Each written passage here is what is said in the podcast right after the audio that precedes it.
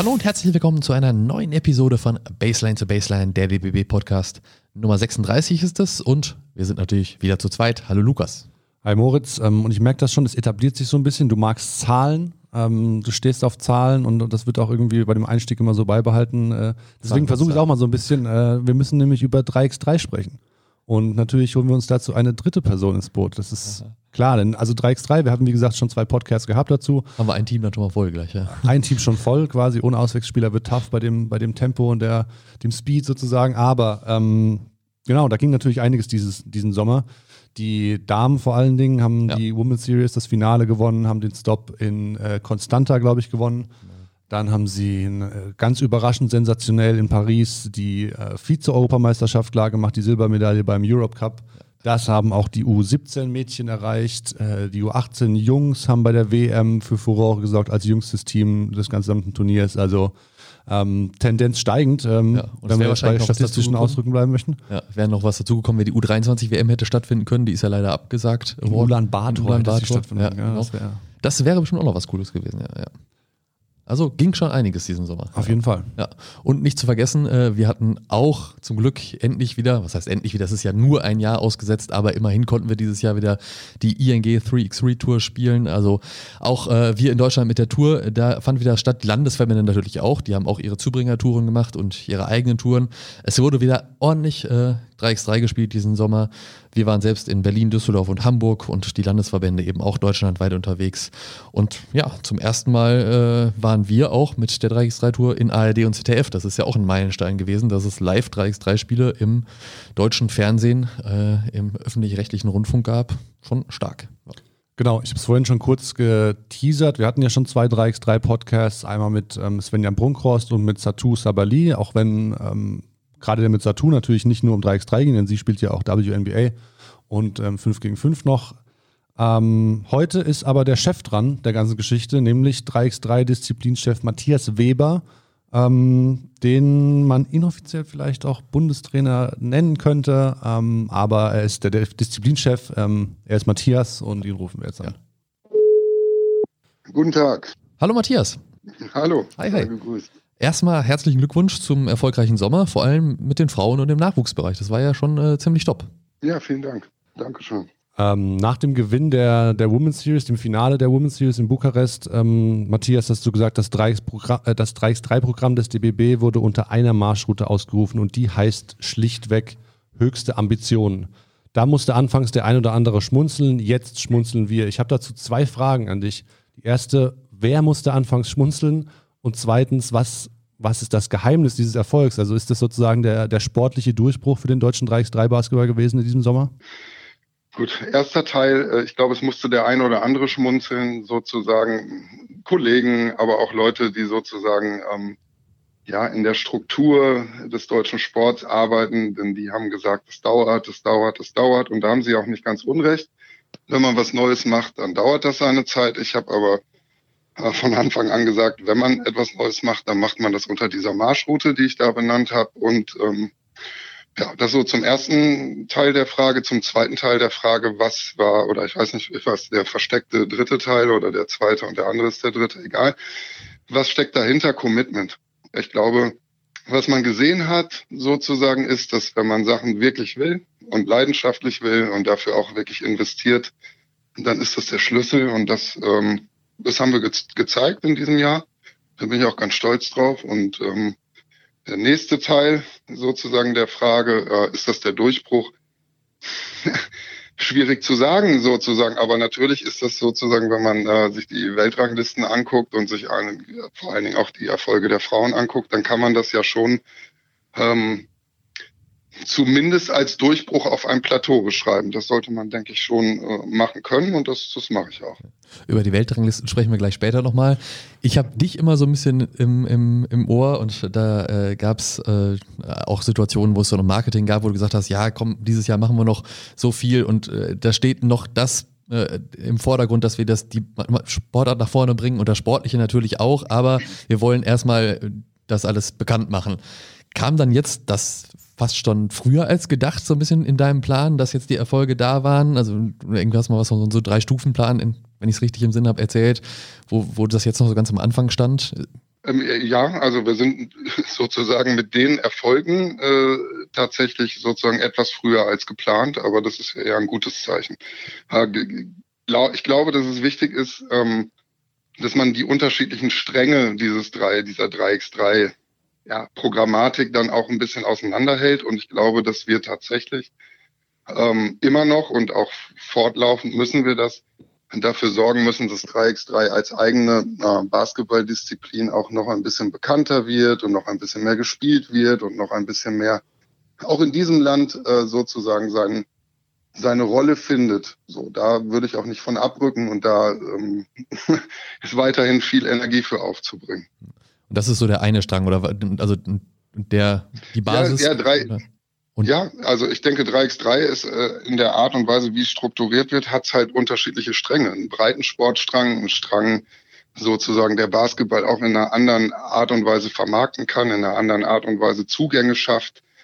Ähm, genau, und dann halt sozusagen einen sehr, sehr fließenden und wie ich finde, ganz schönen Übergang auch sozusagen in die in die Phase, wo es dann auch Leistungssport ist. Und die muss man irgendwie zusammen entwickeln und ja, so würde ich das gerade sagen, mal sagen. Wo ist da so die Schnittstelle? Wo, wie, wie wichtig ist der Breitensportbereich bei 3x3 eben auch für die Nationalmannschaften?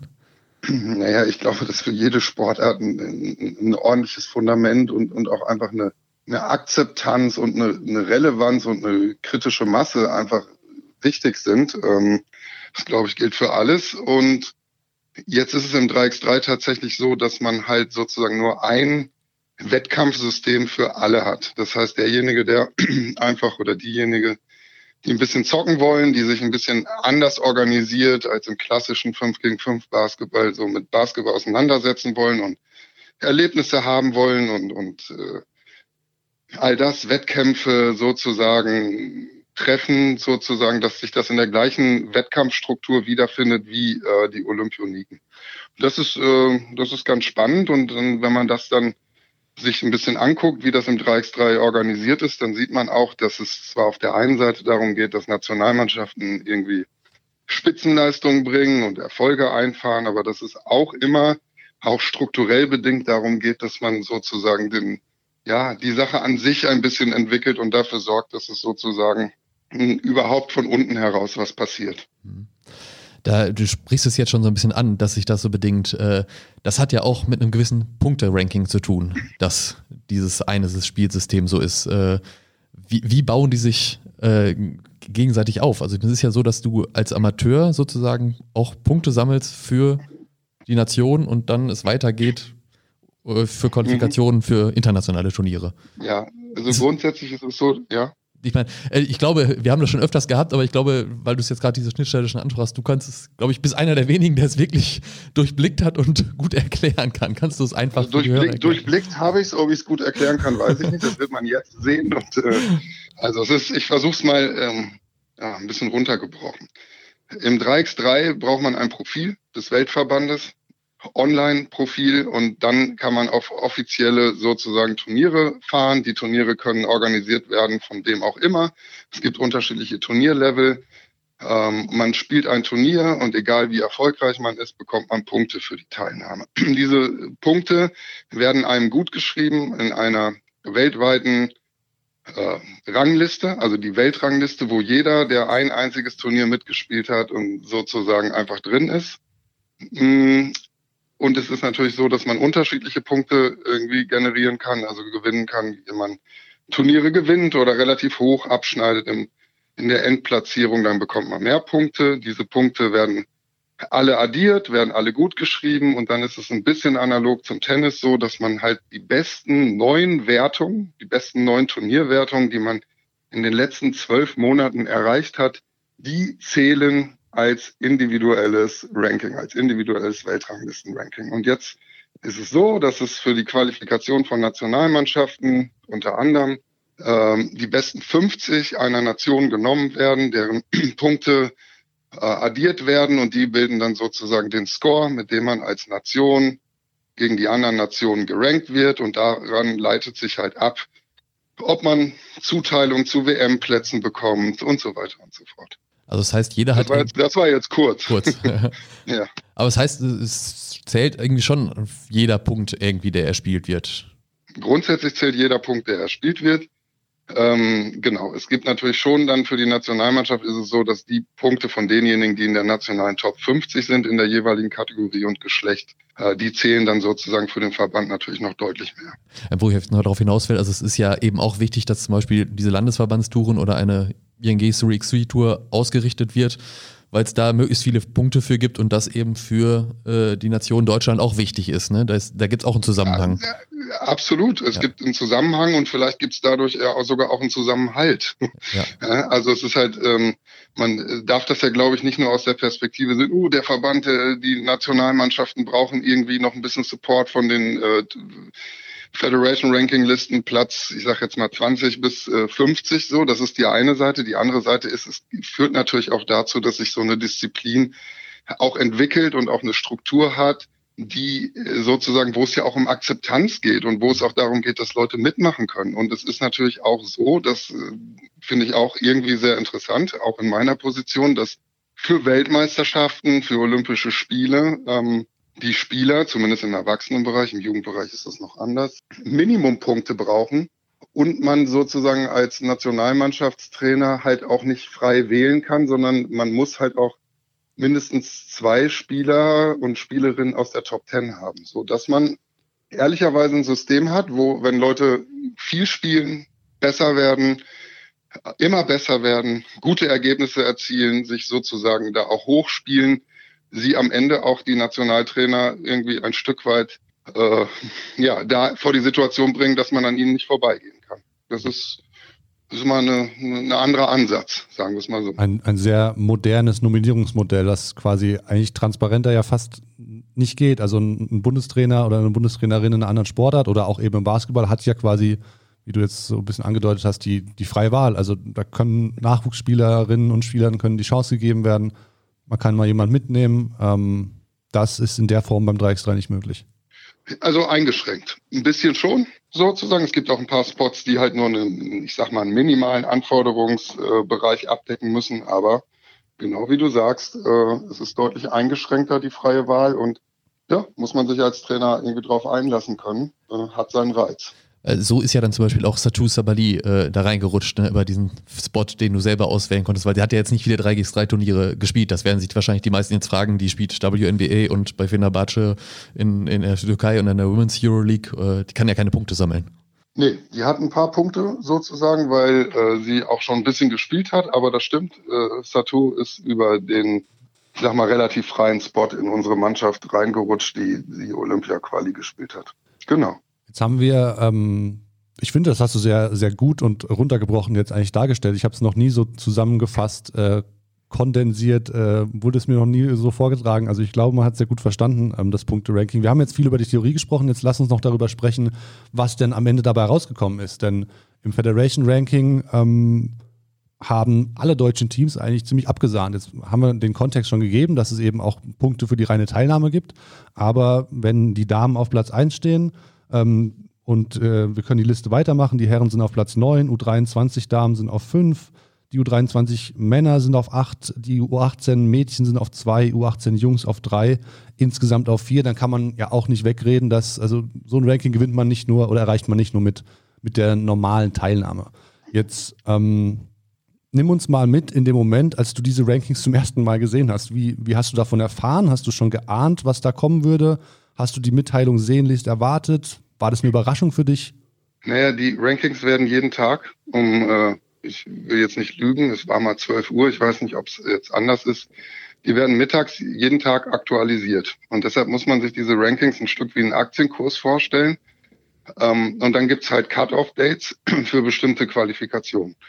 Ähm, und dass wir steigen werden, konnte man sehen. Und du hast komplett recht. Es ist, äh, reicht halt nicht, wenn man einfach nur irgendwo teilnimmt, denn die Punkte, die man, wenn man irgendwo teilnimmt, generiert, sind halt sozusagen ähm, ja im Prinzip auf eine gewisse Art und Weise zu vernachlässigen, weil man muss schon Turniere, die hoch gerankt sind, spielen. Also die Turniere, die man spielt und die, da gibt's so eine Matrix, eine Punktematrix, die auch jeder im Internet sehen kann. Äh, Fieber 3x3, super gute Seite, alles erklärt. Ähm, dann ist es halt so, dass man schon sehen konnte, also jetzt zurück sozusagen war ich überrascht. Ich wusste schon, dass wir steigen werden. Äh, man weiß natürlich nicht ganz genau sozusagen, was mit den anderen Nationen ist. Und man kann natürlich, weil man halt alles nachgucken kann, jedes Turnier, wer wo gespielt hat, wenn man sich ein bisschen darum bemüht, auch ein bisschen rumrechnen, äh, dass es am Ende bei den Frauen um Platz eins gehen würde, war nicht so vorhersehbar und hat am Ende auch unglaublich viel mit dem äh, Gewinn der Silbermedaille bei der Europameisterschaft und dem Gewinn der Women's Series zu tun, weil die Punkte, die wir da durch diese Erfolge auf diesen hochgerankten Turnieren kriegen konnten, waren schon ausschlaggebend.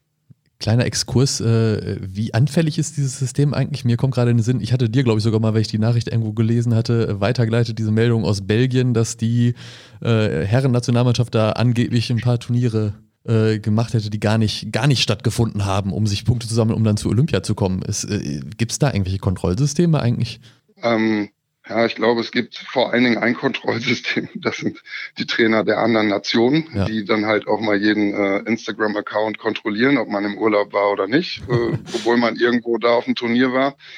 Ähm, weiß ich nicht, ist auch ein, ein schwieriges Thema. Ich weiß und kann für mich sagen und für Deutschland sagen, dass wir äh, noch nie irgendwas geschummelt haben und dass wir jedes Turnier, was wir machen und auch die Turniere, die wir im Vorfeld für die Olympia-Qualifikation gemacht haben, um unsere Punkte ein bisschen zu boosten.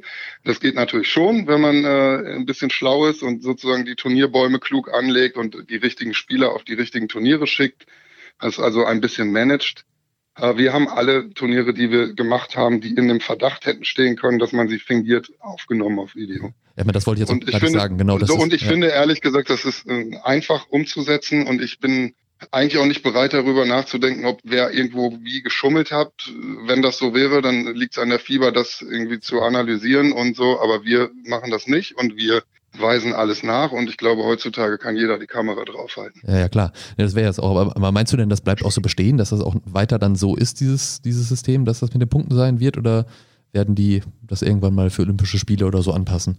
Das weiß ich nicht. Ich glaube, jede Sportart muss angepasst werden ich glaube, man kann schon davon ausgehen, dass dieses Punktesystem einfach so viele tolle Facetten hat, die wir vielleicht auch noch gar nicht in Gänze ausnutzen, sozusagen was intrinsische Motivation und so angeht, dass es hoffentlich auch erstmal ein bisschen bleibt, aber kleine Anpassungen wird es immer mal geben. Also äh, kurz nochmal als Nachtrag, wir haben in dem Jahr 2019, als wir massiv daran gearbeitet haben, uns in eine Position zu bringen über die Weltrangliste, in der wir für dieses Olympia-Quali-Turnier, also an dem, durch das wir dann da teilnehmen konnten, durch das Ranking oder durch den Platz, da war die Regel noch Top 100. So, ja. die haben sie danach auch schon verändert. Also kleine Anpassungen gibt's und das ist ja auch gut. Also ich meine, es gibt ja immer Regelanpassungen im. Sport. So und äh, auch strukturell, klar. Aber ich, ich glaube, das Prinzip hat wirklich äh, einen Charme äh, und man sollte ihn nicht zu früh über Bord werfen. Natürlich kann man argumentieren, ist so ein, so ein System, wo man, wenn man was macht, wenn man viel macht, dann hat das sozusagen auf alle anderen Faktoren Einfluss sozusagen. Das ist natürlich ein klitzekleines bisschen sozusagen Vertriebler-Systematik drin, finde ich aber ganz klug, sozusagen, wenn man was Neues schaffen will und finde ich auch von der Idee, die dahinter steht, was Partizipation und ähm, mal, Zeitgeist und Gesellschaft und wie ist es denn eigentlich wirklich mit den Kindern und den Jugendlichen und auch den Erwachsenen und den auch älteren Leuten, wie sind sie eigentlich organisiert, wie wollen sie ihren Sport ausleben, wie weit kann man sie eigentlich ein bisschen in die Eigenverantwortung nehmen, da finde ich das System, ehrlich gesagt, da hat das, glaube ich, noch ganz schön viel irgendwie Reserve.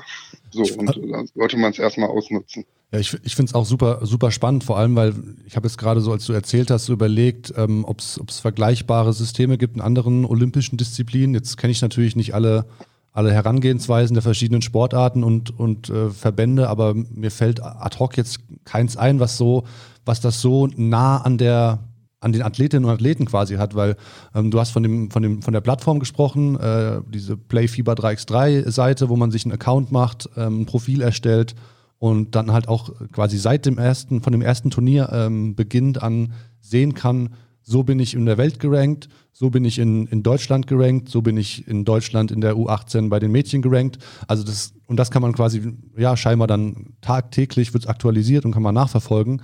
Ähm, ich glaube, das ist auch ja eine sehr, ein sehr nahbares Modell für, für junge Spielerinnen und Spieler auch, die sich denken, ja, ist geil, wenn ich jetzt hier auf ja, Platz kriegen, 500 bin. Wenn ich so. da so zwischen, so ein bisschen humoristisch, äh, wir kriegen die, äh, die E-Sportler wieder zum echten Sport machen. Ja. so. Gamif Nein, äh, Gamification im Game. Ja, ja. ja, genau. Nein, aber es ist doch auch cool. Es ist doch auch ja. gut. Also sozusagen, es nutzt doch auch nichts irgendwie äh, darin zu schwelgen, wie es früher war äh, im Vereinsheim, sondern es ist ein Angang, von dem man, glaube ich, noch viel erwarten kann. So. Mhm. Ja, und, es, es, bietet quasi die Grundlage für, für eine super, jetzt habe ich schon mehrmals gesagt, eine moderne, moderne Strukturen und, und, eine, und eine transparente Geschichte. Und ähm, moderne Strukturen, da kommen wir jetzt, glaube ich, zum nächsten Punkt, den, den Moritz schon in petto hat. Äh, ja, so ein bisschen. Ich meine, wir kommen nicht drum herum, über ein kurzes oder ein Wortungetüm zu sprechen, was aber irgendwie gerade Aus Auswirkungen hat und vor allen Dingen, was so konträr gegenüber dem steht, was wir die gerade die ganze Zeit schon gesagt haben. Weltranglistenplätze, die ganz vorne sind. Medaillen. Medaillen, die da anstehen und dann kommt so ein blödes Wort wie P-O-T-A-S, Potters. Da ist äh, der DBB jetzt, müssen wir jetzt nicht drüber sprechen, im Allgemeinen gar nicht so gut weggekommen. Erstmal auf dem Papier. 3x3 im Speziellen, aber sogar richtig mies, wenn man sich das anguckt. Irgendwie 103 olympische Disziplinen wurden da bewertet und 3x3 ist der irgendwie auf dem vorletzten und letzten Platz, dahinter nur noch Synchronschwimmen der Frauen.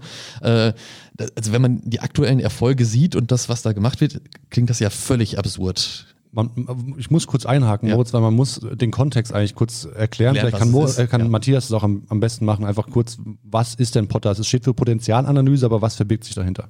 Oh, ja, okay. Potenzialanalyse ist ein Tool, also ein wissenschaftliches Tool, um unterschiedliche Sportarten, äh, deren Erfolgsaussichten, deren Bewertung der Strukturen sozusagen zu vergleichen, um darüber äh, anteilig einen Schlüssel zu definieren, wie es mit den äh, sozusagen Staatsgeldern, den Steuergeldern, mit denen der deutsche Staat in, in Leistungssport unterstützt, wie die eingesetzt werden sollen. Ähm, und Erfolgs ja. Erfolgsaussichten vor allen Dingen auf Olympische Spiele bezogen, muss man jetzt auch noch Nur, ein, ne? und Nur ehrlich gesagt auch Platz 1, 2, 3. Ja. ja. Also das ist sozusagen die, das, das kann man separat betrachten, da kann man sich persönlich zustellen, wie man sich dazu stellt, aber das ist das Tool. Und dieses Tool äh, sozusagen basiert auf Selbstaussage der Verbände und natürlich auch Platzierung und so weiter und so fort. Na, ist ein gewisses Ungetüm drin. Ähm, so, runtergebrochen. Ich bin da auch nicht der Richtige, um da über jeden Aspekt drüber zu reden. Ähm, runtergebrochen ist es so, dass es uns im 3x3 natürlich zum Verhängnis geworden ist, dass wir bewertet wurden aufgrund der Struktur vorrangig sozusagen von 2019. Durch Corona haben sie noch ein bisschen 2020 irgendwie einfließen lassen. Ähm, und unsere Erfolge die sozusagen dann da irgendwie zu Buche schlagen, sind am Ende auch erst 2021 in der Deutlichkeit eingetreten und dann bewerten sie auch zu einem relativ hohen Anteil Strukturen.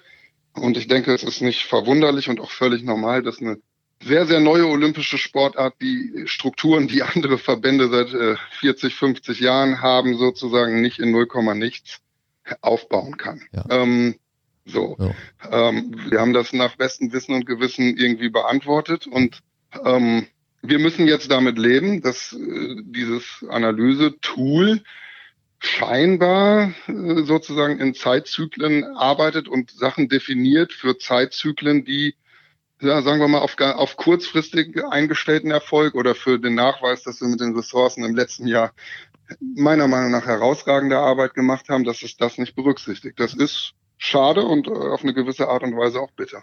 Ist ein schwieriges Thema, so. Aber was ich halt sozusagen am schwierigsten daran finde, und das ist natürlich eine subjektive Sicht, ist, dass äh, dann damit sozusagen Förderzyklen von vier Jahren festgeschrieben werden. Ja. Und das, glaube ich, ist jetzt mal vor allen Dingen für eine wirklich junge Sportart, die ehrlich gesagt auch erst in 2021 so viel Ressourcen zur Verfügung hatte, dass sie ähm, ja, zu, also so beweisen kann, dass man mit den Ressourcen klug angeht, äh, die, die klug einsetzt und die Sache ganz klug angeht. Und ich glaube, das haben wir. Ja, da sind dann, da ist natürlich eine kleine Krux, so, aber so ist es halt, ja, so ist es und äh, wir können das alles blöd finden oder so. Wir müssen, glaube ich, einfach äh, mit den Sachen umgehen und ähm, auch ein bisschen selbstkritisch sein. Das sind wir. Das ist der DBB in Gänze. Ähm, und jetzt müssen wir einfach gucken, wie wir da äh, mit der Situation umgehen. Punkt. Dieses Tool wird äh, fortgeschrieben und ich bin, kann jetzt hier äh, vor jedem sagen, beim nächsten Mal werden wir einen höheren Score haben. Ganz automatisch. Nicht nur, weil wir äh, erfolgreich sind oder erfolgreich sein wollen und alles dafür tun, hoffentlich auch erfolgreich bleiben zu können. Das ist mit weniger Ressourcen deutlich schwieriger, so ehrlich muss man sein, aber wir werden uns auch strukturell entwickeln und wir werden äh, auch nachweisen können, dann zukünftig irgendwie sozusagen, auf welchem Weg wir uns gemacht haben. Nochmal, es ist nicht meine Aufgabe zu beurteilen, ob es an sich und in Gänze ähm, super gut funktioniert. Sportarten sind unterschiedlich. Man kann auch an der einen oder anderen Stelle sehr, sehr kritisch sein, aber äh, am Ende des Tages sozusagen aus meiner Perspektive müssen wir mit dem Ergebnis leben. Wir müssen anmerken, dass es leider keine Systematik darin gab, in der man sagen kann, oh, schaut mal her, die kommen ja aus dem Nix und geben Vollgas. Ja. So ist es halt. Ja. ja was man jetzt daran merkt, auch ein bisschen so deine, äh, dein, nein, nicht Ärger will ich es nicht nennen, aber dass du da natürlich auch, dass dich irgendwie trifft, dass die Bewertung eigentlich so schlecht ist und aber auch allem, an allem anderen, wenn man mit dir unterwegs ist, äh, merkt man, wie sehr du für dieses Thema 3x3 brennst. Woher kommt diese Leidenschaft? Ja, vielen Dank. Äh, grundsätzlich finde ich Leidenschaft gut und äh, schön. Ähm, wie kommt das bei mir? Naja, ich habe mein, also meine erste Begegnung mit 3x3 war nicht so positiv. Ich habe, äh, das gibt's ja seit 2010 und ich habe irgendwann dann in, in, dem Bereich rum äh, 2013 komplett für mich äh, irgendwie entschieden, dass ich ähm, in die äh, Talententwicklung will, so und dann habe ich mir das darüber über den Aspekt Talententwicklung mir irgendwann, ich glaube, es war 2014 mal 3x3 angeguckt. Da muss ich ganz ehrlich gestehen, hat mir das sportlich nicht so zugesagt, so fand die Struktur schon ganz interessant. Und dann habe ich irgendwann so ab 2017 sozusagen aus der Perspektive, wir bilden Talente aus, wir kümmern uns, machen, tun, machen es so gut wie wir können und wie geht's weiter? Wo sind die Anwendungsmöglichkeiten? Und die sind in Deutschland nicht schlecht und so, aber am Ende ist 3x3 von der Art, wie Basketball dort gespielt wird, ein Basketball, in dem man sozusagen eine hohe Selbstwirksamkeit braucht und äh, sich auch nicht verstecken kann. Das ist manchmal auch ein Nachteil.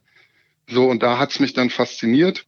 Mm, ja, und ehrlich gesagt, äh, sozusagen, ich will das auch mal so sagen. Also ich war äh, seit jungen Jahren Basketballtrainer, aber ich habe auch gerne Basketball gespielt, aber selber war ich ein deutlich besserer und auch äh, ambitionierterer äh, Skateboarder. Da war Skateboard noch anders, Anfang der 90er. Und mich hat es tatsächlich dann irgendwann auch fasziniert, sozusagen Sport nochmal in einer etwas anderen Form irgendwie erleben zu können. Und unseren geliebten Basketball sozusagen in dieser, in dieser Struktur mitentwickeln zu können, finde ich, ist äh, eine große Aufgabe und eine Aufgabe, die mich auch erfüllt.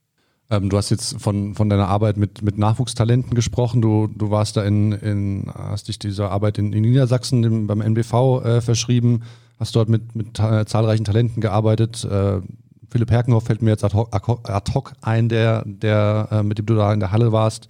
Ähm, warst dann als Assistent bei, bei der U17, U19 WM 2017 involviert.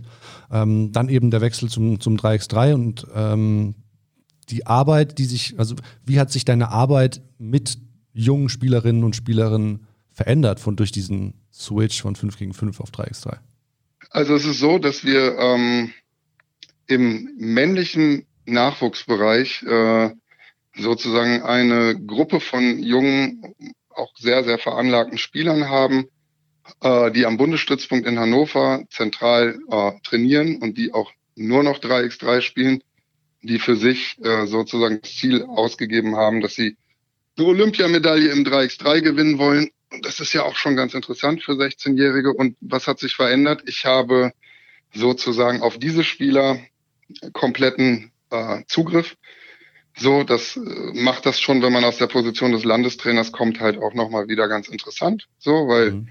äh, Landestrainer dealen mit Vereinen, die tolle Arbeit machen und ist, da gibt's auch nichts dran zu sagen. Aber sozusagen, was den Nachwuchsbereich im 3x3 angeht, im männlichen Bereich ist es so, dass wir Spieler haben, die nur 3x3 spielen und äh, so ihr Skillset darauf auslegen und vor allen Dingen den Ball selber reinwerfen wollen und Leute tot verteidigen wollen und nie aufgeben wollen.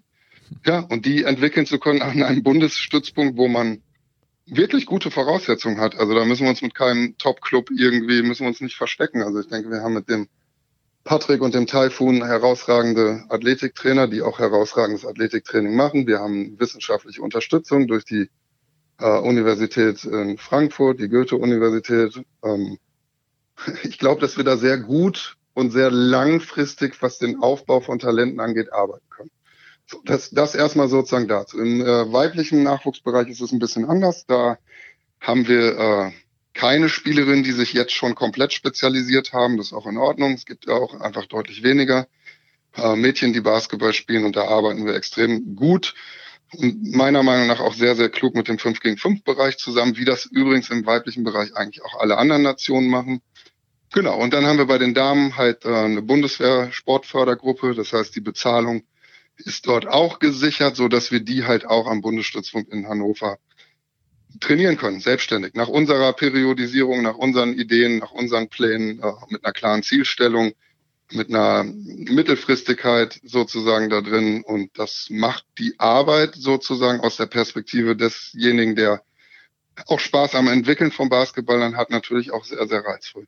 Und also wenn wir jetzt nochmal genauer quasi in diese, nimm uns vielleicht so ein bisschen mit in diese Trainingssessions auch. Also ich habe am Bundesjugendlager mit, mit unserem neuen Herren-Bundestrainer äh, Gordon Herbert äh, gesprochen und er hat dieses glorreiche Zitat, was auch die Runde gemacht hat, ähm, teach them, also über die, es ging über die Entwicklung und die Nachwuchsarbeit mit jungen Spielerinnen und Spielern. Und er hat gesagt, äh, teach them how to play, don't teach them plays. Ist das auch so eine Herangehensweise, die sich aufs 3x3, auf deine Arbeit mit den Spielerinnen und Spielern übertragen lässt? Weil, na klar, kannst du dir überlegen, wann der Pick wo steht und wer sich wohin abrollt oder rauspoppt oder was auch immer. Aber es ist ja schon ja. noch mehr Free Flow drin als, als im 5 gegen 5. Das muss man einfach so ja. konstatieren. Das ist ja auch so und das ist ja auch hervorragend. So, weil am Ende äh, unterstütze ich diese Aussage. Ähm, und ja, kann man auf unsere Arbeit beziehen am Bundesstützpunkt. Und natürlich geht es um Skills. Es geht darum, dass Spieler lernen müssen, den Ball reinzuwerfen. Es geht darum, dass Spieler athletisch so ausgebildet werden, dass sie die Trainingsbelastung schaffen, die man äh, sozusagen avisiert für die nächsten Jahre.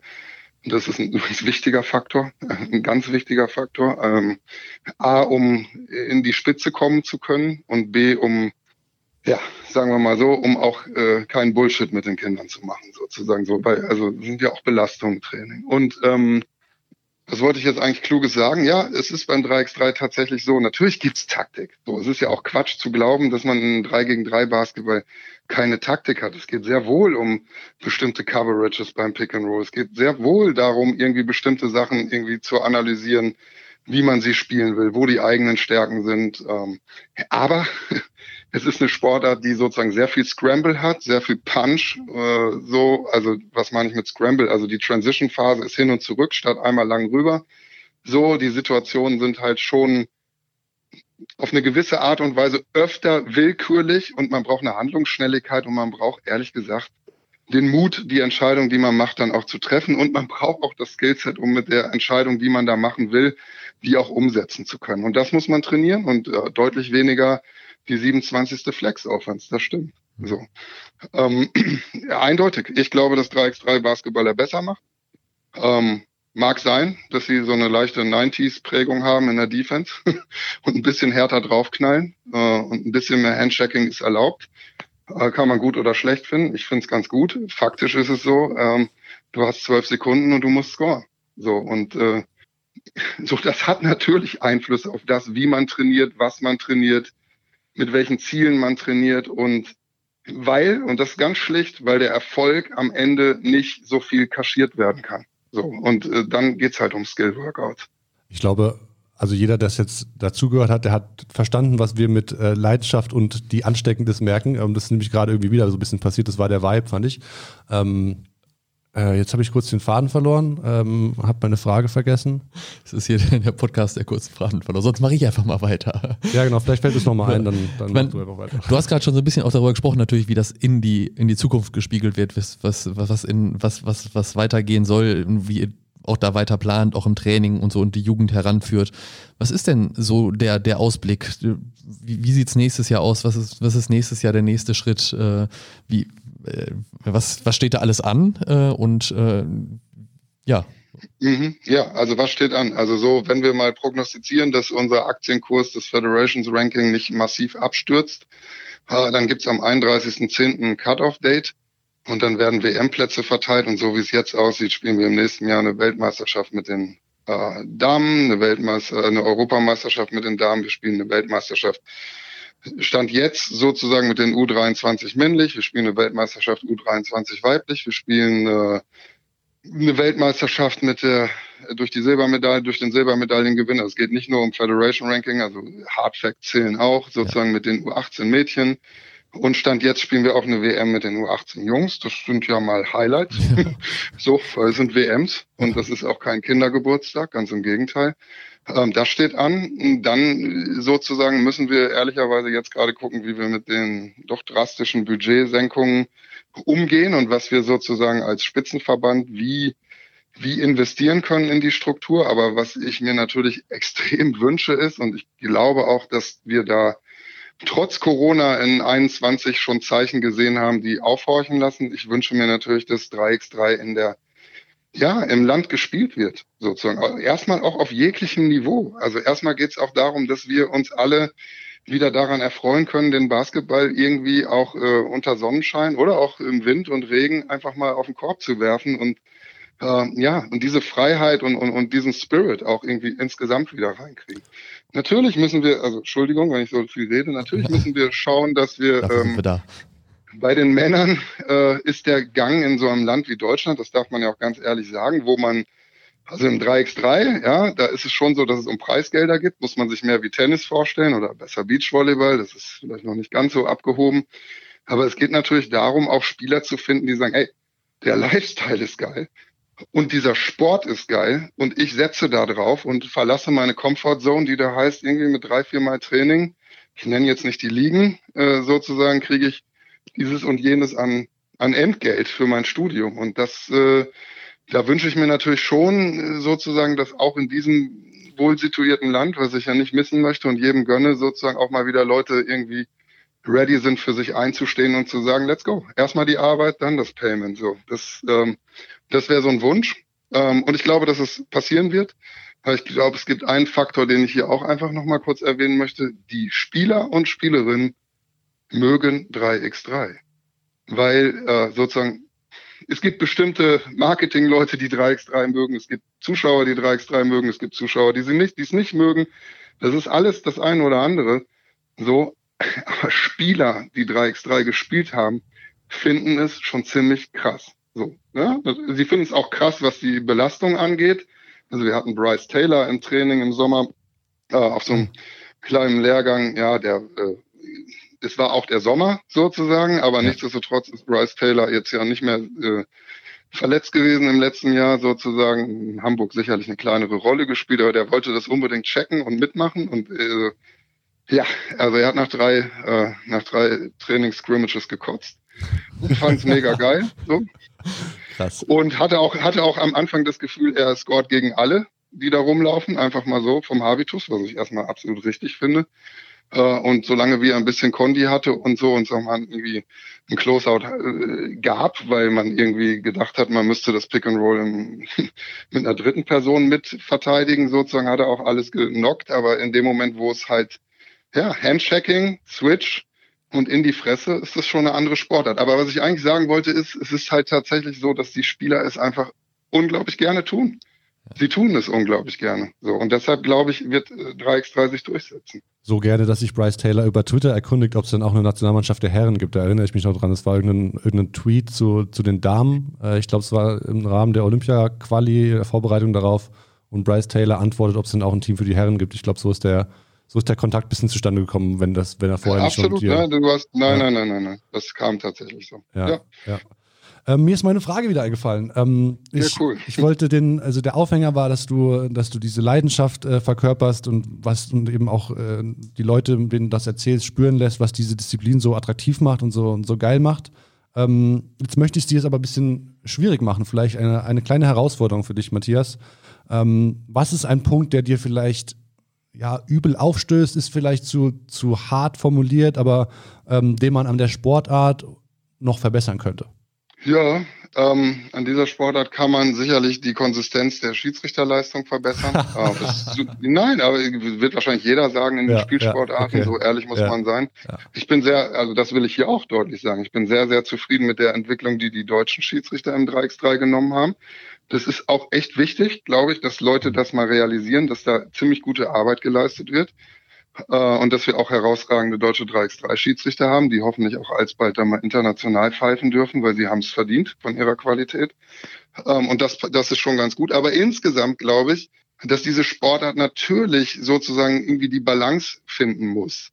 Sozusagen die Balance finden muss zwischen einer einem Basketball, der sich sozusagen natürlich im Streetball verortet, der aber nichtsdestotrotz ja auch nicht, es ist ja nicht wie 90er Jahre Streetball. Ja? Es gibt keine Shackballs, sondern es ist ein hardcore schnelles Spiel sozusagen und die Kontakte, die gepfiffen werden, sollen zumindest, das ist mein Wunsch, äh, sozusagen, es soll mehr Body-to-Body -Body erlaubt sein und trotzdem muss man gucken, dass das Unfaire und das Gehacke rauskommt und da, glaube ich, ist an der einen oder anderen Stelle noch ein bisschen Bedarf. Ähm, was finde ich noch nicht gut? Ja, ich glaube, ich bin immer gegen Stereotype auf Events. So, ich mhm. fände es ganz gut, wenn man sozusagen eine Sportart, die sich aufmacht, sich sehr breit aufzustellen, sozusagen, wenn man sie auch breit präsentiert. Das ist meine persönliche Meinung. Äh, wird, ist aber auch sehr unterschiedlich, von Land zu Land unterschiedlich und sicherlich auch von den Leuten, die bereit sind, ein Turnier auszurichten, die haben ja auch das Recht, äh, das stilistisch so zu prägen, wie sie wollen. Äh, aber da glaube ich, ist noch ein bisschen Potenzial sozusagen, um es auch einfach noch mehr im ganz schlimmer äh, Ausdruck jetzt in die Mitte der Gesellschaft zu bringen. Aber ich glaube, das müssen wir mit 3x3. Ich glaube, wir haben unsere Heritage in, in so einem urbanen Style und den sollen wir nie verlieren. Und, und es hängen ja auch genug auch, Körbe überall rum, wo man spielen kann. Ne? Also, ja, genau, ja, genau. So, aber ansonsten, ja, also ich bin der felsenfesten Überzeugung, das ist meine Meinung, dass ich der 3x3 Basketball oder ich, ich, ich, ich sag's jetzt einfach mal so, wie ich es empfinde. Ich glaube, dass er im Männerbasketball noch eine extreme Entwicklung nehmen wird, weil ich glaube, dass wir in äh, fünf, sechs, sieben, acht Jahren, keine Ahnung, sozusagen den 3x3 Männerbasketball auf einem Niveau sehen werden, der, äh, der unglaublich fantastisch wird. Und dafür muss es vielleicht an der einen oder anderen Stelle auch mal der Schubser und sozusagen das, äh, wo man Leute auf dem Boden hält, einfach mal ein bisschen mehr reglementiert werden, so dass wir da ein paar mehr Highflyer drin haben und dass wir die Sportart da auch wirklich attraktiv machen. Ich glaube, im Damenbereich, das muss man mir verzeihen. Ich, äh, ich liebe Basketball in jeder Form, ob eins gegen eins, fünf gegen fünf oder drei gegen drei oder vier gegen vier, wie man auf irgendwelchen uralten Boston Celtics Videos im Internet sehen kann. Die haben auch mal vier gegen vier gespielt. Das ist ja lustig. So, wir denken immer, alles wäre festgefahren. Nichts ist festgefahren. Es liegt immer daran, welche Leute sich zusammentun und sagen, so machen wir es jetzt. Aber so, was wollte ich eigentlich sagen? Ähm, Im Damenbasketball, man verzeihe mir das, finde ich auch jetzt schon, dass der 3x3 Basketball mindestens so attraktiv ist wie der 5 gegen 5 Basketball. So, und da glaube ich, dass das sozusagen im 5 äh, gegen, ähm, Entschuldigung, im Männerbereich noch ein bisschen braucht. Und das liegt auch einfach schlichtweg sozusagen an den ja, an den Ressourcen und an den Ressourceneinsatz. Und das äh, es werden immer bessere Spieler auch im 3x3 spielen werden. Und es werden auch individuelle Sponsorenverträge kommen, das sieht man schon, dass Red Bull einzelne Spieler sponsert. Ähm, und so wird's werden. Und äh, da freue ich mich drauf meine, du hast es jetzt schon angesprochen und wir haben ja bisher auch nicht so viel über den Herrenbereich in, in Deutschland geredet. Ich meine, die Erfolge waren jetzt vor allen Dingen im Damenbereich. Du hast gerade schon ein paar Gründe dafür genannt, warum das noch nicht so ist. Es gibt aber jetzt zum Beispiel, oder gab es zumindest im Sommer, oder ich glaube, es gibt noch weiter, ein erstes Profiteam, wenn man es so nennen ja. kann. Äh, wie kann man sich das vorstellen? In Düsseldorf ist, ist dieses Team angesiedelt. Können die auch wirklich davon von leben? Und ja, es ist ein, man muss das ein bisschen unterscheiden. Also es gibt schon ein paar Teams in Deutschland, die auch schon länger äh, sozusagen sich dem 3x3 verschrieben haben. Da muss man vor allen Dingen nennen die Mannschaft der Stamm äh, aus Aachen. Das ist eine Mannschaft, die ein bisschen mehr im klassischen äh, sozusagen drei oder klassischen Streetball-Modus agiert, sprich es ist ein Stück weit ein Sommerteam, äh, sozusagen Spieler, die äh, im 5 gegen 5 spielen, dann spielt auch mal Dennis Schröder mit und so oder jetzt äh, haben sie einen neuen, sehr, sehr spannenden Spieler mit Kostja Moschidi ja. da drin in ihrer Mannschaft, ähm, auch andere gute Spieler. Deutscher Meister dieses Jahr äh, geworden? Deutscher Meister dieses Jahr geworden. Das ist eine Mannschaft, die es schon immer gibt, sozusagen. Und ähm, das ist, was ist das? Semi-professionell? Keine Ahnung. So, dann gibt's Klatsch, ja, die auch irgendwie mal deutscher Meister geworden sind, auch eine tolle Mannschaft. Und jetzt gibt's so in, de, in, in den letzten zwei Jahren entwickeln sich äh, vornehmlich bisher, das ist ja hoffentlich nicht äh, nicht das Ende der Fahnenstange, sozusagen Mannschaften in Bielefeld und Düsseldorf, die sich selber darum kümmern, auch ähm, Sponsoren zu akquirieren und sagen, wir setzen komplett auf 3x3.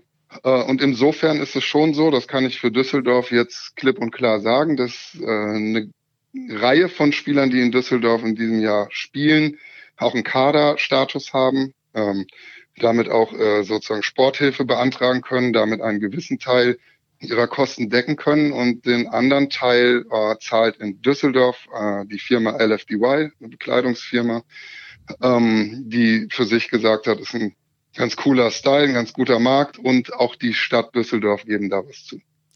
Das heißt, die machen das wirklich als Vollprofis und leben davon. Ja, ja, genau. ja, und das wird nicht die letzte Stadt sein.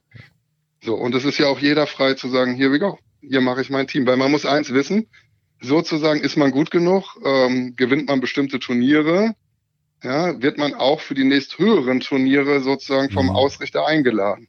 Mhm. Sprich, die Flüge werden bezahlt, das Hotel wird bezahlt. Also man kann mit relativ, relativ geringem Ressourceneinsatz äh, seinen Weg in die Weltspitze finden. Machen wir uns nichts vor, man muss ziemlich gut Basketball spielen können. So. Ja, ja. klar. Wenn man damit Geld verdienen will, überall. Ja, das genau. ist egal. Ähm, als als äh, Disziplinchef ähm, und in deiner Rolle hast du ja auch immer wieder Kontakt äh, zu, zu anderen Menschen in dieser Aufgabe von anderen Ländern. Wie, wie läuft das dort ab? Ist, sind da die Strukturen ähnlich oder gibt es da auch ganz andere? Also wenn dir ein Ansatz einfällt, der, der sich irgendwie dem entgegenstellt, was, was bei uns passiert, worüber jetzt, wir jetzt gesprochen haben, dann stell uns den doch mal vor. Naja, also äh, tatsächlich, äh, das ist ja auch das wirklich Schöne, dass man äh, ja, in, in einem sehr angenehmen Kontext übrigens, der auch irgendwie deutlich anders ist als im 5 gegen 5. Das muss man jetzt nicht übertrieben werten, aber der sehr angenehm zumindest für mich ist, äh, viele Leute trifft und äh, sich auch mit denen wirklich auseinandersetzt und so. Und es gibt schon sehr, sehr unterschiedliche Angänge in den unterschiedlichen Ländern. Ich glaube, bei allen Ländern ist es so, dass es so ein bisschen so eine Aufbruchsdisziplin ist, wo noch nicht alle Länder auch schon hundertprozentig wissen, wie sie es machen wollen, aber es gibt natürlich auch Länder, die schon deutlich früher Vollgas gegeben haben. Ähm, und jetzt, ich, ich sage jetzt mal so zwei, drei unterschiedliche Konstrukte. Natürlich haben so Länder wie die Niederlande oder Österreich äh, aufgrund ihrer Demografie und ihrer, ja, ihrer Basketballdemografie vielleicht ein bisschen früher als wir in Deutschland, die ja dann am Ende doch irgendwie äh, volle Hosen haben sozusagen und auch ein gutes Niveau im 5 gegen 5, ein sehr gutes, ja, wollen wir mal ehrlich sein, da müssen wir uns ja auch irgendwie nicht verstecken, ganz im Gegenteil, wir waren bei Olympia, kleiner Nachtrag zu Potters. Gut, lasse ich jetzt weg, Klammer zu. Ähm, dass die sehr unterschiedliche Wege gehen. So und äh, ja, es ist jetzt schwierig, mit wem man sich vergleichen will. Frankreich macht es unglaublich zentralistisch mit unglaublich viel Manpower, aber mh, mm, auch mit, mit einem gewissen Mix sozusagen noch 5 gegen 5, 3x3, so. Ich glaube, dass viele Nationen uns eigentlich ziemlich cool finden, weil diese Idee des Bundesstützpunkts und der Spezialisierung auf der einen Seite der Frauen und auf der anderen Seite aber auch des sozusagen wirkliche Aufbauen einer Männermannschaft für die Zukunft, das äh, imponiert dem einen oder anderen unserer Nachbarn oder auch nicht Nachbarn. Also wenn man die äh, US-Amis fragt, dann sagen sie, wow, so. Ähm, und ich glaube, dass, dass wir uns da nicht verstecken müssen. Vielleicht sozusagen powern wir das Programm, was glaube ich ganz cool ist, ein bisschen auf ein bisschen zu wenig Zylindern so, um nicht mal irgendwann einen Kolbenfresser zu haben. Aber das ist jetzt ja zu ändern, mittelfristig. So, da müssen wir halt alle zusammen ran. Nee, ähm, gibt Länder, die mehr Ressourcen reinschmeißen, gibt Länder, die sich komplett drauf einlassen, gibt äh, Länder, die es komplett separat machen, gibt alles. Das ist ja das Schöne an etwas Neuem. Äh, ja, man, man vergleicht sich, man guckt, was kann man von denen lernen, man kann immer von allen was lernen, aber man muss auch irgendwie gucken, dass man was macht, was für die Situation hier passt. Hm. Äh, wir sind kein komplett zentralistisches Land. Ähm, gut, so, faktisch wollen wir aber zentralisieren mit den Damen und den, den Jungs, die es halt am Ende sein sollen, 2028. Also das äh, verrate ich auch. Also die Idee ist schon ähm, natürlich irgendwie die von den Männerteams, von denen ich gerade gesprochen habe, die wollen wir unterstützen, soweit wir es können. Hat auch immer was mit Ressourcen zu tun. Die sind ja auch unsere Nationalmannschaft jetzt, aber im Männerbereich versuchen wir natürlich schon, ähm, mittelfristig sozusagen Jungs aufzubauen, die wir halt ganz knallhart darauf äh, ausrichten, sozusagen da extrem erfolgreich sein zu können für Deutschland. 28 Olympische Spiele in äh, Los Angeles. um es noch ja. kurz zu vervollständigen, welche Jahreszahl du da gerade ansprichst und welches Ziel, was ja ein gutes Ziel ist, ja. Ja. das ist ein super Ziel und das, äh, das ist auch wirklich das Ziel. Ja.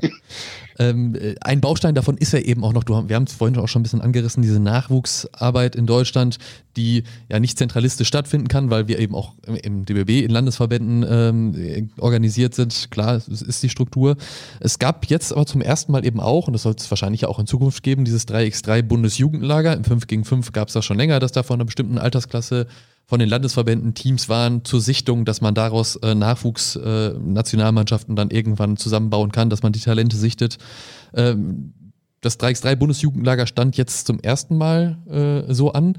Wie ist es aber sonst bei euch? Wie sichtet ihr den Nachwuchs? Äh, es gibt ja jetzt nicht äh, eine NBBL, JBBL, WNBL, wo man Spielerinnen sieht äh, täglich mhm. im Aktiven, sondern ja, und auch nicht jedes, vor allem im Winter keine Turniere. 3x3 Weekend übrigens. Genau, Weekend, Bundesjugendlagers Weekend. Ja, ja nee, genau. Das, das heißt bei uns 3x3 Weekend. Es hatte äh, intern in der Planungsphase sogar noch viel, viel cooleren Namen. Aber Verrätst Weekend kannst du den verraten? Das, das bin ich interessant. Er interessiert. Ich glaube, wir haben es sozusagen in der Planungsphase Mad Weekend genannt, im An äh, also so ein bisschen auf, ja, für, für ja ganz heiß auf, auf Mad Marchness. Äh, March Madness. March Madness, so rum. March Madness, ja, jetzt bin ich komplett durch. Aber egal, also wir können es auch Bundesjugendlager 2.0 nennen, also wir, äh, ist alles gut, also auch solche Begriffe müssen ja auch nicht aussterben. Ja. wenn man die Zielgruppe erreicht, ist ja alles gut. Ähm, so, das äh, ist ein Sichtungsturnier äh, von Spielerinnen und Spielern, die natürlich in dieser Phase vorrangig noch aus dem 5 gegen 5 kommen. So, und äh, dann fahren wir ein Hybridsystem, dass wir halt sagen, okay, wir wollen natürlich mittelfristig gucken, äh, dass wir auch Spieler finden, also die, die, die wir ganz extrem äh, sozusagen förderungswürdig finden, die wollen wir, und das äh, will ich nicht verhehlen, auch nach Hannover holen. Also es gibt eine Chance, man kann sich bei uns vorstellen, als Junge sozusagen ähm, Ansonsten sind diejenigen, die da noch äh, 5 gegen 5 spielen und 5 gegen 5 spielen sollen, um Gottes Willen sozusagen, wird das dann analog zu einer 5 gegen 5 Nationalmannschaft. Wir machen einen Nominierungslehrgang, äh, wir definieren Kader und gucken dann halt mit Vorbereitungslehrgängen, wer denn da dann irgendwie Deutschland vertritt im Sommer. So. Äh, bei den Mädchen ist es genauso und bei den Mädchen ist es halt noch ein bisschen enger sozusagen. Ähm, Insofern, als dass wir auch da Spielerinnen ins 3x3-Programm mit integrieren, die auch noch eine tragende Rolle im 5 gegen 5 haben. Ähm, so, und das ist im, äh, im, im männlichen Bereich nicht ausgeschlossen. Äh, aber wie gesagt, da fahren wir halt auch zumindest mal für eine gewisse, für gewisse Jahrgänge jetzt auch einen Ansatz, wo wir sagen, okay, wir müssen da ein bisschen den Boost reinschmeißen, den Turbo reinschmeißen und können nicht abwarten, wer irgendwie am Ende sozusagen den Trostpreis kriegt, weil so sehen wir uns nicht. Wir sehen uns nicht als die Sportart oder die Disziplin, die, äh, die dann sozusagen ähm, an der Stelle kommt. Sondern ja, wir bauen das für uns selber auf, aber für uns ist es halt extrem wichtig, dass wir äh, den Spielern eine Möglichkeit bieten, ja, das selbstbestimmt auch sozusagen ein Stück weit zu entscheiden, ob sie da Bock drauf haben oder nicht. Und wir wollen in keinster Weise irgendjemanden vom 5 gegen 5 abwerben. Wir glauben, dass man eine sehr lange Zeit sozusagen das parallel machen kann. Wir glauben, dass man es immer parallel machen kann. Wir glauben aber natürlich aus Sicht des Spitzenverbandes mit äh, der Idee, Leistung, wirkliche echte Spitzenleistung generieren zu wollen, zumindest mittelfristig, auch an Spezialisierung. So, und in dem Spannungsfeld hat das 3x3 Weekend stattgefunden. Auf der einen Seite, um Spieler zu sichten für uns, das haben wir gemacht. Auf der anderen Seite aber natürlich auch als Multiplikator, denn auch da, und äh, ich glaube, Spielerinnen und Spieler lügen einen da nicht an, kann man einfach festhalten, es hat den Spielerinnen und Spielern sehr viel Spaß gemacht.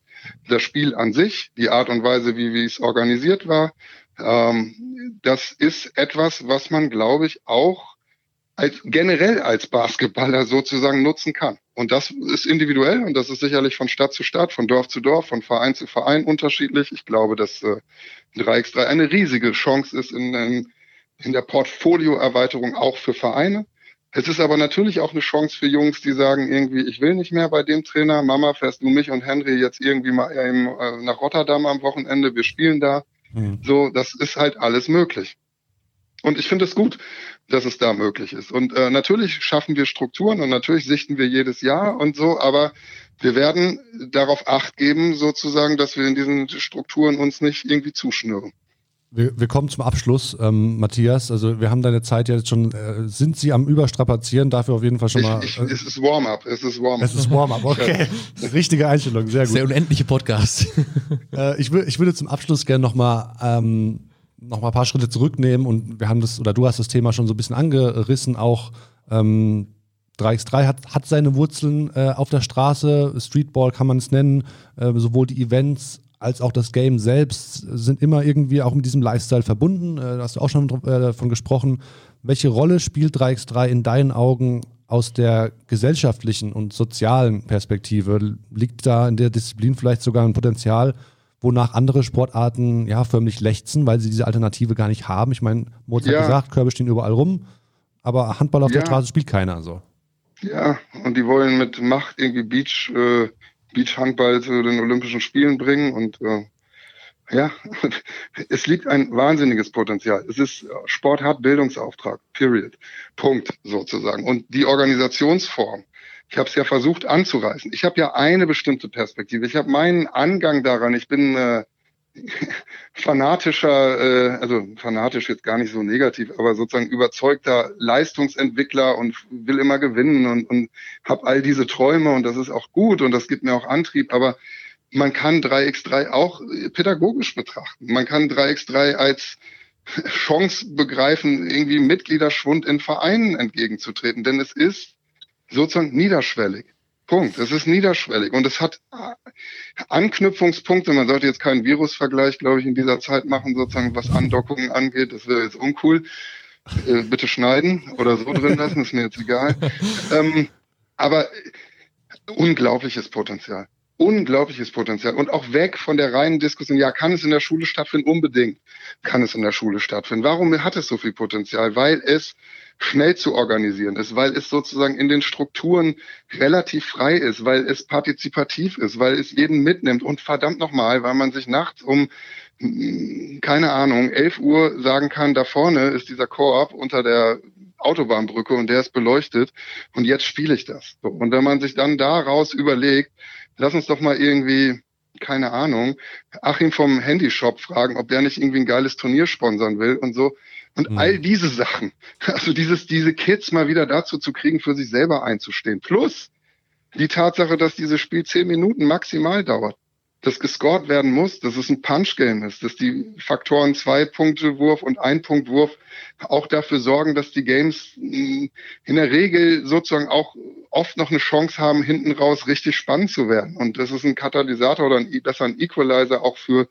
für bestimmte Talent Indifferenz oder eine Inbalance ist besser ausgedrückt ist sozusagen. Das alles, glaube ich, wenn man sich das wirklich mal zu Gemüte führt, so, da muss man sagen, Wahnsinn. Und wenn man sich dann überlegt, dass man kostenlos das Online-Tool hat, um jeden Turnierbaum, den man sich erdenken kann, irgendwie zu machen, dass es eine, sozusagen die, das Publishing gibt. Also du hast ja sozusagen die Pressearbeit.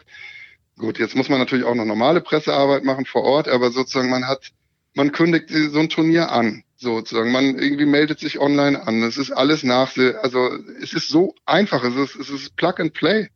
So, Plug and Play. Und ich glaube, dass dieses Land gut daran beraten ist, sich, sich solchen Sachen dann auch mal irgendwie offen entgegenzustellen. So, das, äh, das hoffe ich und das wünsche ich mir. Und ich, ich glaube total an das Potenzial äh, gesamtgesellschaftlich, ja das ist auf jeden Fall in der Top 3 meiner Schlusswörter in diesen 35, 36, auch immer, wie viele Folgen wir äh, bisher gemacht haben. 36. 36, ja.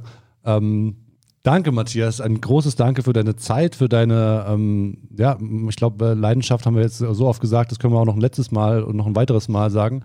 Ähm, mir hat sehr viel Spaß gemacht. Ich hoffe, dir auch. Ähm, ich glaube, das hat man dir angemerkt und ähm, ja. Ja, hat nice. mir Spaß gemacht. Ich, ja.